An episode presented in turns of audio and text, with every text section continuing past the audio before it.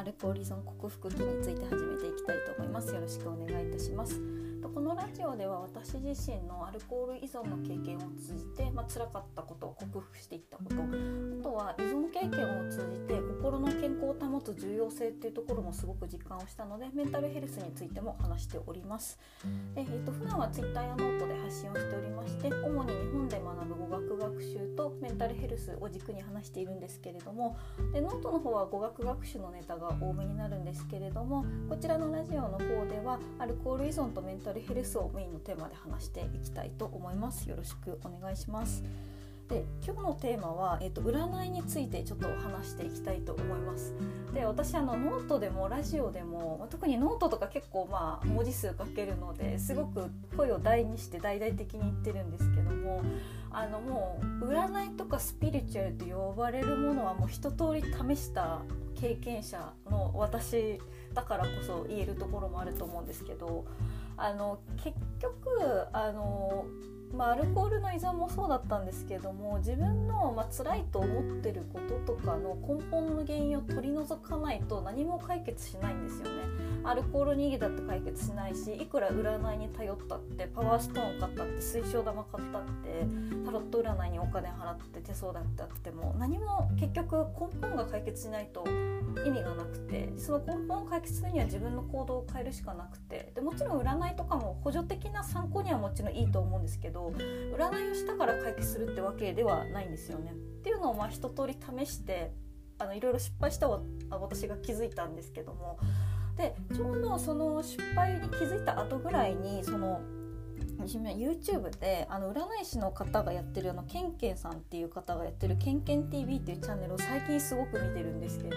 まさにあの私がすごく気づいたことをまさに本当にそのまま言われていてでそのケンケンさんっていう方が、まあ、占い師の方なんですけどあのよくあるスピリチュアルとか霊感とかで、まあ、なんかこうなんかどちらとも取れるようなことを言うっていういうスタンスではなくむしろそういうのすごく批判してディスってましてでなんか観想学っていうのを使っててあの観察の観に相手に学って書くものですね。であの人相とか表情とか行動あとは生命判断もされてるんですけども手相とかもされてるんですけどもきちんと統計データに基づいてあの導き出しているので、まあ、そういうそのスピリチュアルとか霊とかそういう曖昧なことはこう言わないっていうスタンスのあの占い師の方の TV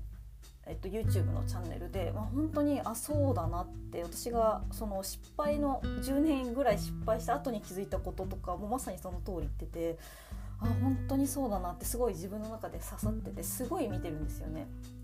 で、えっとまあ、ちょっとその中でもあのおすすめしたいものがありましてでもちろんあの例えば占いとかもホットリーディングとかって言ってあらかじめその人の情報を SNS で調べたりとかあとどっちとも取れるようなことを言うとかあの例えばこの人との恋愛成就しますかって言ったら、まあ、あなたが信じれば成就するし信じなかったら成就しないんだよとか、まあ、どっちでも取れるようなことを言ったりとかあとはなんか今年は健康に注意とか言ったりとか、まあ、そういうのはあのもうインチキだってあの YouTube の中でおっしゃってるんですけども、まあ、なんかそこまでだったらまあなんか確かにあの、まあ、占い師の方とかじゃなくてもまあまあ割と、まあ、他の普通の人でも気づきやすいんじゃないかなっていうところだったんですけども、まあ、その中でちょっとあのリンクもちょっと貼っておくんですけれども特にちょっとおすすめしたいあのその動画の内容がありましてで2つありまして、まあ、1つはその結局その投資のなんで投資ができるのかとかインチキなのかっていうところを話しているんですけども、まあ、それはさっき言ったその SNS で見たりとか、まあ、個人情報を一昔前だったら簡単に調べられてそこからとかって話をしててでそこでそのケンケン TV のその占い師のケンケンさんがおっしゃってたのが本当にあすごくそれ本質だなって思ったのがあったんですけど、まあ、ちょっと長くなるんで簡単にまとめさせていただくとあのじゃあそんなまあ投資能力なんて人間の力では存在しないと。ありえないと。でただもし仮に仮にあの投資ができたとしてであなたの、えっと、生年月日は何月何日ですねとか言い当てると。で過去にこういうことがあってこういう彼氏と別れてその彼の名前何々でしたねって。であなたは職場のことで悩んでますねとかで仮にそれをズバリ全部的中させたとしましょうって本当に何の調べも一切なしでそれを的中したとしましょうってでそれを的中させて何になるんですかねっておっしゃってたんですよね。で普通はなんか占い信じてる人とか占い好きな人って私もそうだったんですけど的中させるとあすごいってこの人なんか占い師としてすごいんだみたいななっちゃうんですけどやっぱそのケンケンさんがおっしゃったのはなんかその過去のこととか今のことって的中させて何の意味があるんですかねって。で占いに来てる人って悩んでるからこそ来てるのであってこの将来の選択肢を決めるための助言を自分たちはしなきゃいけないのに過去のことを言い当てた、えっと、現在の悩みをズバリやってた。でそれで何になるのっていう話だったんですよね。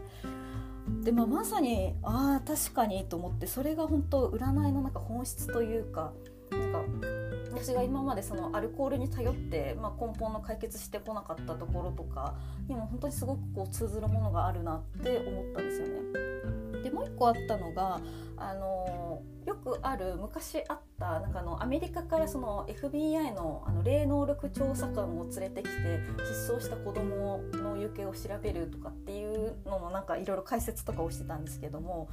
で結局、あのまあ、テレビの演出っていうのもあるんですけど結局のところ何も解決してないんですよなんかこうここいいやつだここいいやつだって言ってもあの、まあ、結局それっぽく言えてるっていうだけだし何よりあの解決に至ってないし結局その子供だって見つかる糸口別に何も提示してないじゃんっていうところだったんですよね。でもなんかそういうのを挙げながらやっぱりなんか超能力とかあの霊視とかあの例えばパワーストーンとか占い師とかそういうインチキな人に引っかからないようにしてくださいねっていうところをすごく言ってる YouTube で本当にすごくためになるのでまあなんかかその依存症とかではない方も是非ちょっと見ていただいたらいいのかなと思うんですけれども、まあ、やっぱりこのけんけん TV さんの YouTube のチャンネル見て改めてやっぱりそのアルコール依存にしても、まあ、例えば何でしょうその会社の人間関係がすごく嫌だとか。まあ、あとは何しょう家族関係にしても将来が不安だにしてもお金がないにしても結局その悩んでるだけだと何も進まなくてで私みたいにそうだったんですけど結局その悩んでる自分に酔うじゃないですけどその悩んで精神的に一人で落ち込んでることによってなんかある種その辛い状態を作って自分を正当化してるみたいな、まあ、自分こんな辛いけどそれとその辛い状況の中で生きてるんだみたいな。なんかそんな感じ感じのところがあったんですよね。まあ、だから結局アルコールもにも逃げたし、まあ、アルコールやめてもなんかこう占いとかスピリチュアルとか一通り試したし、まあ、見た目が良くなればあの何かいいことが起こると思ってなんか後先考えずにカードバカバカ切っちゃって洋服買ってとかもあったので、まあ、やっぱりそのまあ、今回そのちょっと占いについてとそのケンケン TV さんの YouTube チャンネルについての紹介だったんですけどもやっぱりその依存をちょっと繰り返しになっちゃうんですけどもやっぱり根本が何かっていうところを見つけてそれに向かって今この段階で行動することでしかやっぱり将来未来自分の未来は変えられないし自分をあの変えていくのはやっぱ自分だけで自分の行動だけなんだなっていうのがすごく改めて分かったっていう話で。でなんか本当になんかこのああって本当にずしっと自分の中で来るものがあったのでちょっとぜひあの URL 貼っとくので見ていただければと思います。はいじゃあ今日はこんな感じになります。はい、最後まで聞いていただいてありがとうございました。